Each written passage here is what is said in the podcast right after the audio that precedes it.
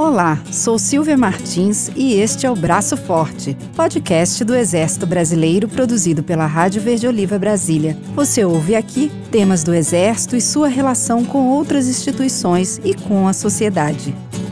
Neste episódio, tivemos a oportunidade de receber nos nossos estúdios a jornalista Lani Barreto, da Assessoria de Comunicação do Ministério da Defesa. Ela entrevistou o general de brigada Rogério Cetrim de Siqueira diretor de obras de cooperação do Departamento de Engenharia e Construção do Exército.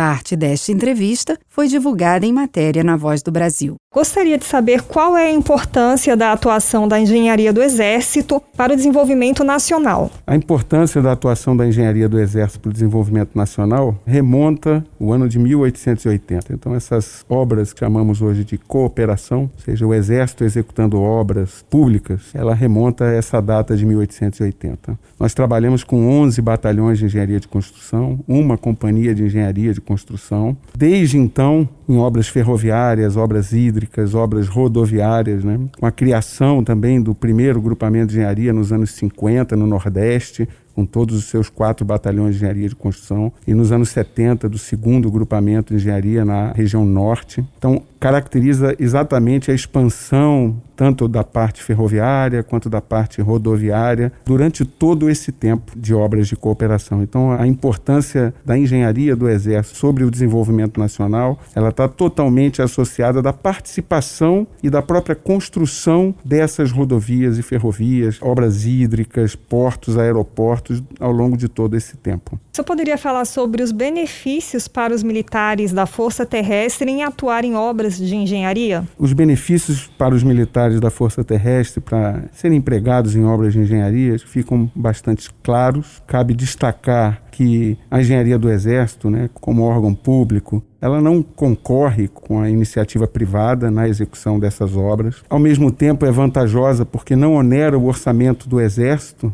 para a execução e adestramento da sua tropa. É possível destacar também que, como o próprio concedente ele fornece os recursos financeiros, permite esse adestramento de forma continuada, sem nenhum tipo de oscilação. Talvez esse seja o principal benefício para os militares, e não só para os militares de maneira individual, mas sim para a força, como o emprego dessas tropas que atuam nas obras de cooperação acabam permitindo uma capacitação permanente, como eu comentei anteriormente, para que essas tropas, esses batalhões, essa companhia de engenharia de construção, ela possa ser empregada pelo Exército a qualquer momento. Então, é uma capacitação permanente, e isso é muito bom para a Força Terrestre saber que pode contar com as tropas de engenharia, particularmente da engenharia de construção, para o emprego em qualquer situação. Qual é o número de integrantes da engenharia do Exército em todo o país? A engenharia está bem distribuída em todo o país, do sul ao norte, leste, oeste, ela acaba atendendo às demandas do Exército e outras também em relação ao desenvolvimento nacional. Em torno de 20 mil militares trabalham dentro da engenharia do Exército. Temos também em torno de 7 mil equipamentos e viaturas para serem empregados nesse tipo de operação. Quais situações o Exército é chamado a atuar em obras de engenharia? Seria apenas em locais de difícil acesso?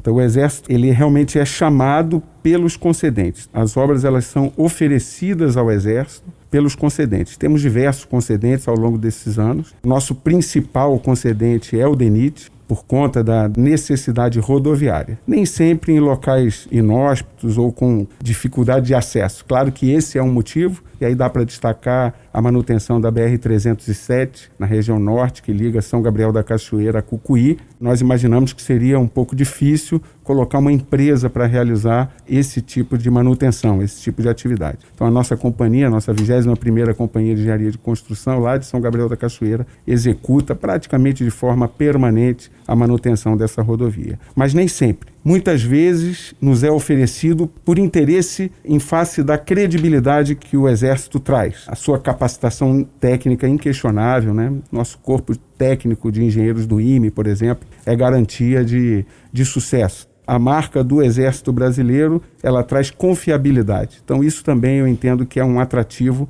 para que essas obras sejam oferecidas para a engenharia do Exército. Quais são as atividades desempenhadas pelos militares nessas obras que nós vamos comentá-las? Ela vai variando de acordo com o tipo e a natureza da obra, obviamente. Mas, de maneira geral, operadores de equipamentos, mexemos em todas as áreas, né? Os soldados mexem em todas as áreas associadas às obras horizontais, obras de estradas, rodovias, ferrovias, obras hídricas, como eu comentei. Então, na parte de laboratoristas, na parte também associada à topografia, os técnicos e os auxiliares. Então, isso aí faz parte dessa formação. Motoristas também estão associados. Além disso, é, não só os soldados, mas também dentro da execução das obras, na chamada dos oficiais temporários, por exemplo, os técnicos temporários, engenheiros, os especializados em meio ambiente, engenheiros ambientais. Então, são oportunidades de prosseguimento, né, de aperfeiçoamento desses 20 mil homens e mulheres que trabalham, né, militares e civis que trabalham junto à nossa engenharia. Em relação às obras, vamos começar falando sobre a Ferrovia Oeste-Leste. Gostaria de saber qual é a participação do Exército na construção dessa ferrovia, a extensão do trecho sob responsabilidade da Força Terrestre.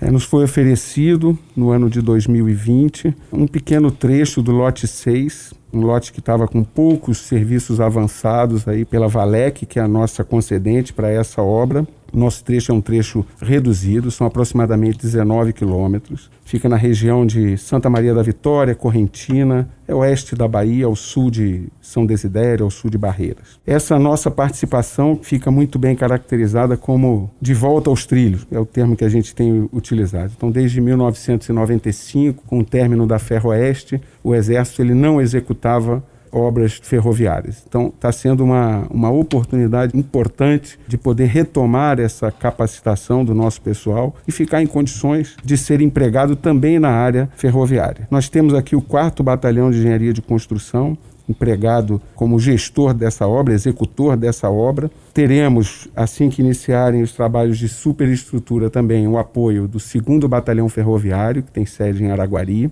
na consecução, então, na retomada das ferrovias no âmbito da engenharia do Exército. É, o senhor poderia falar sobre as datas de início e previsão de término dessas atividades pelos militares? A nossa FIOL ela teve início em setembro de 2020, com o lançamento da pedra fundamental. Desde então, todos os processos associados à execução da obra foram iniciados. A obra efetivamente já foi iniciada, mas cabe abrir um parêntese aqui e destacar que os nossos batalhões de engenharia, eles são órgãos públicos, são unidades gestoras. Obras dessa dimensão executadas por um órgão público têm todas as características e devem seguir toda a legislação vigente. Por exemplo, a Lei 8666. Então, todos os processos licitatórios para aquisição de insumos, uma eventual é, terceirização, como é o caso da FIOL, as, as, obras de artes especiais, as pontes e viadutos serão terceirizadas pelo quarto BEC. Isso aí faz parte e é uma característica do Exército como órgão público. Existe a necessidade de passar por essa etapa de contratação de fornecimento de insumos em particular e teria uma, um período que foi definido para entrega da obra pelo Nós Exército? Nós temos, temos um prazo, é uma apresentação com a Valec, que é a nossa concedente, mas nós visualizamos o ano de 2024 como um ano de entrega, de conclusão das obras. Esse trecho que o Exército está responsável seria mais ou menos o quê? Seria colocar os trilhos? Os Não, todos os trabalhos associados, desde a terraplanagem, camadas do pavimento, chegando à superestrutura. Quando eu falo camadas do pavimento em ferrovias, estamos falando da superestrutura, do lastro, dos dormentes e do trilho. Então, reforço essa oportunidade de retomar a capacidade ferroviária dos nossos batalhões, no caso, o 4 Batalhão de Engenharia de Construção de Barreiras e o 2 Batalhão Ferroviário de Araguari. O senhor gostaria de acrescentar mais alguma coisa em relação à última participação do Exército em obras de ferrovia antes da FIOL? Eu queria caracterizar a função social do Exército, baseado exatamente nessas oportunidades como a FIOL. A formação dessa garotada, desses jovens que entram no serviço militar obrigatório e que acabam sendo operadores de máquina, motoristas, laboratoristas, topógrafos, auxiliares, depois de bem lapidados e adestrados, como eu falei, uma atividade praticamente continuada, né? não só na ferrovia, mas também nas rodovias e outras obras, permite que ao término do tempo de serviço eles retornem para o seio da sociedade totalmente capacitados a entrarem e concorrerem no mercado de trabalho essa função social do Exército, a gente não consegue medir. Por ano, colocamos no mercado de trabalho, ou devolvemos ao mercado de trabalho, em torno de 2 mil jovens capacitados a contribuírem para o desenvolvimento nacional, ou continuarem contribuindo para o desenvolvimento nacional. Vamos falar agora sobre a duplicação da BR-116 no Rio Grande do Sul. Qual é a participação da Força Terrestre e a extensão do trecho sob responsabilidade do Exército?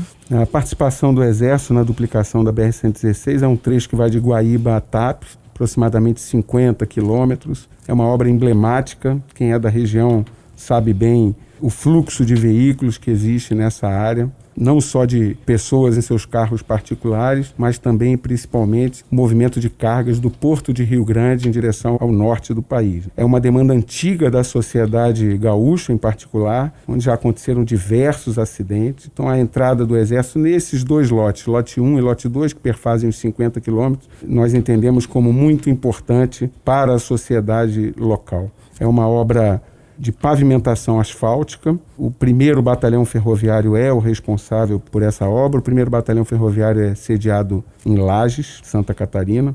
E é um trecho, falo que é uma obra escolar. Ela envolve todas as fases da construção. Então, isso aí é, é muito bom para o nosso adestramento. Temos um efetivo aproximado de 200 homens, isso vai flutuando de acordo com o período do ano, e uma oportunidade muito boa para permitir esse adestramento do batalhão inclusive com a instalação de britadores, usinas de asfalto, dando mais oportunidade e fazendo um gancho com o que eu falei anteriormente, na formação, na capacitação desses jovens que vão retornar ao mercado de trabalho. Esse trabalho seria feito pelos soldados, então? São soldados, são cabos, são sargentos, são oficiais, cada um na sua esfera de atribuições, cumprindo essa etapa de entregar para a sociedade. E aí esperamos, até o final desse ano, de 2022, entregar a duplicação praticamente concluída, exceto dois viadutos, o viaduto de Guaíba e o viaduto Pedras Brancas. O restante dos 50 quilômetros nós acreditamos que estarão totalmente duplicados até o final do ano. General, o senhor poderia detalhar um pouco mais quais são essas fases que os militares vão desenvolver nessa rodovia, por gentileza? Perfeito. Já estão desenvolvendo, é, é uma atividade realmente que vai desde a regularização do subleito, então um trabalho de terraplanagem,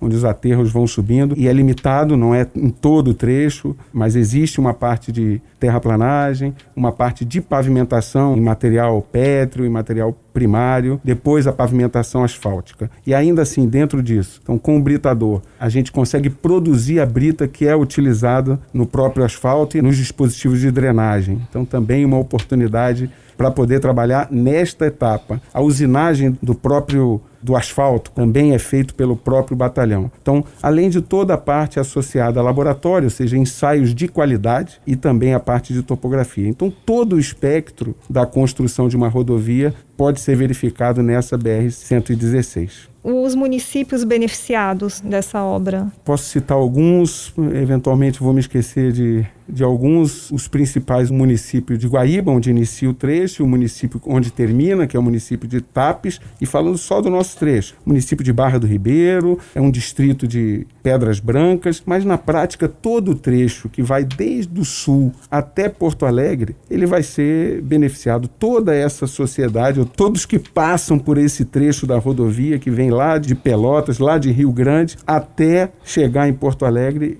todo esse efetivo, todos esses municípios serão beneficiados. O senhor também falou sobre que vai beneficiar um porto, então essa obra vai acabar sendo importante para escoamento de matéria-prima. Perfeito. Todo o porto de Rio Grande, o transporte que vem por terra, que vem rodoviário, passa pela BR-116. Em relação às datas de início e previsão de término das atividades? É, essa obra iniciou no ano de 2019, janeiro de 19, e a gente tem a previsão de de entregar a maior parcela dela até dezembro desse ano. A gente acredita que vai ser possível. Vamos agora falar sobre a BR-432 em Roraima. O senhor poderia citar a participação da Força Terrestre nessa obra e a extensão do trecho de responsabilidade da Força Terrestre? Essa obra da BR-432 Roraima tem o 6 Batalhão de Areia de Construção, que tem sede em Boa Vista, como responsável. É uma extensão de 12,7 quilômetros ela fica ao norte da linha do Equador. Uma pavimentação rodoviária,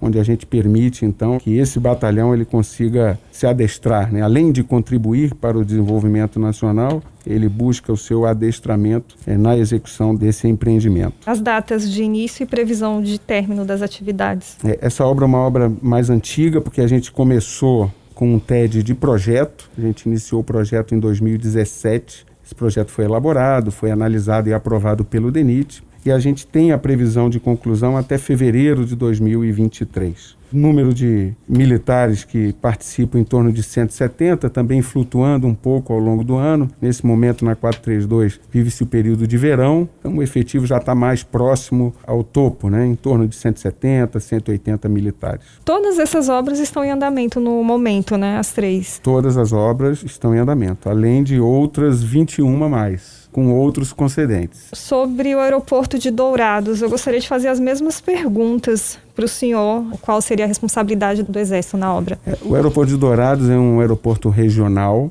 na cidade de Dourados. Nos foi oferecido pela Secretaria de Aviação Civil. É uma obra confinada, né, um ambiente controlado, uma obra de aeroporto. É o nono batalhão de engenharia de construção, que tem sede em Cuiabá, é o responsável por essa obra uma obra bem interessante de se fazer, porque a qualidade, a parte técnica é um aeroporto, a exigência técnica é bastante elevada, então permite a gente adestrar a nossa equipe de laboratórios, né, entre engenheiros, entre técnicos, num nível bastante elevado. E também envolve terraplanagem, envolve pavimentação asfáltica, drenagens de grande porte, drenagens de aeroportos normalmente são de grande porte. É uma oportunidade, sim, de adestrar essa tropa numa atividade um pouco mais técnica, com uma exigência técnica um pouco mais elevada. E eu vou aproveitar a oportunidade para destacar que as obras realizadas pelo Exército tem um carimbo, como eu comentei no início, é o carimbo que dá uma confiabilidade, porque a gente preza exatamente por essa qualidade. Dentro do tripé das nossas atividades, toda obra tem um custo, toda obra tem um prazo e toda obra tem uma qualidade. A gente preza, obviamente, respeitando os limites do recurso,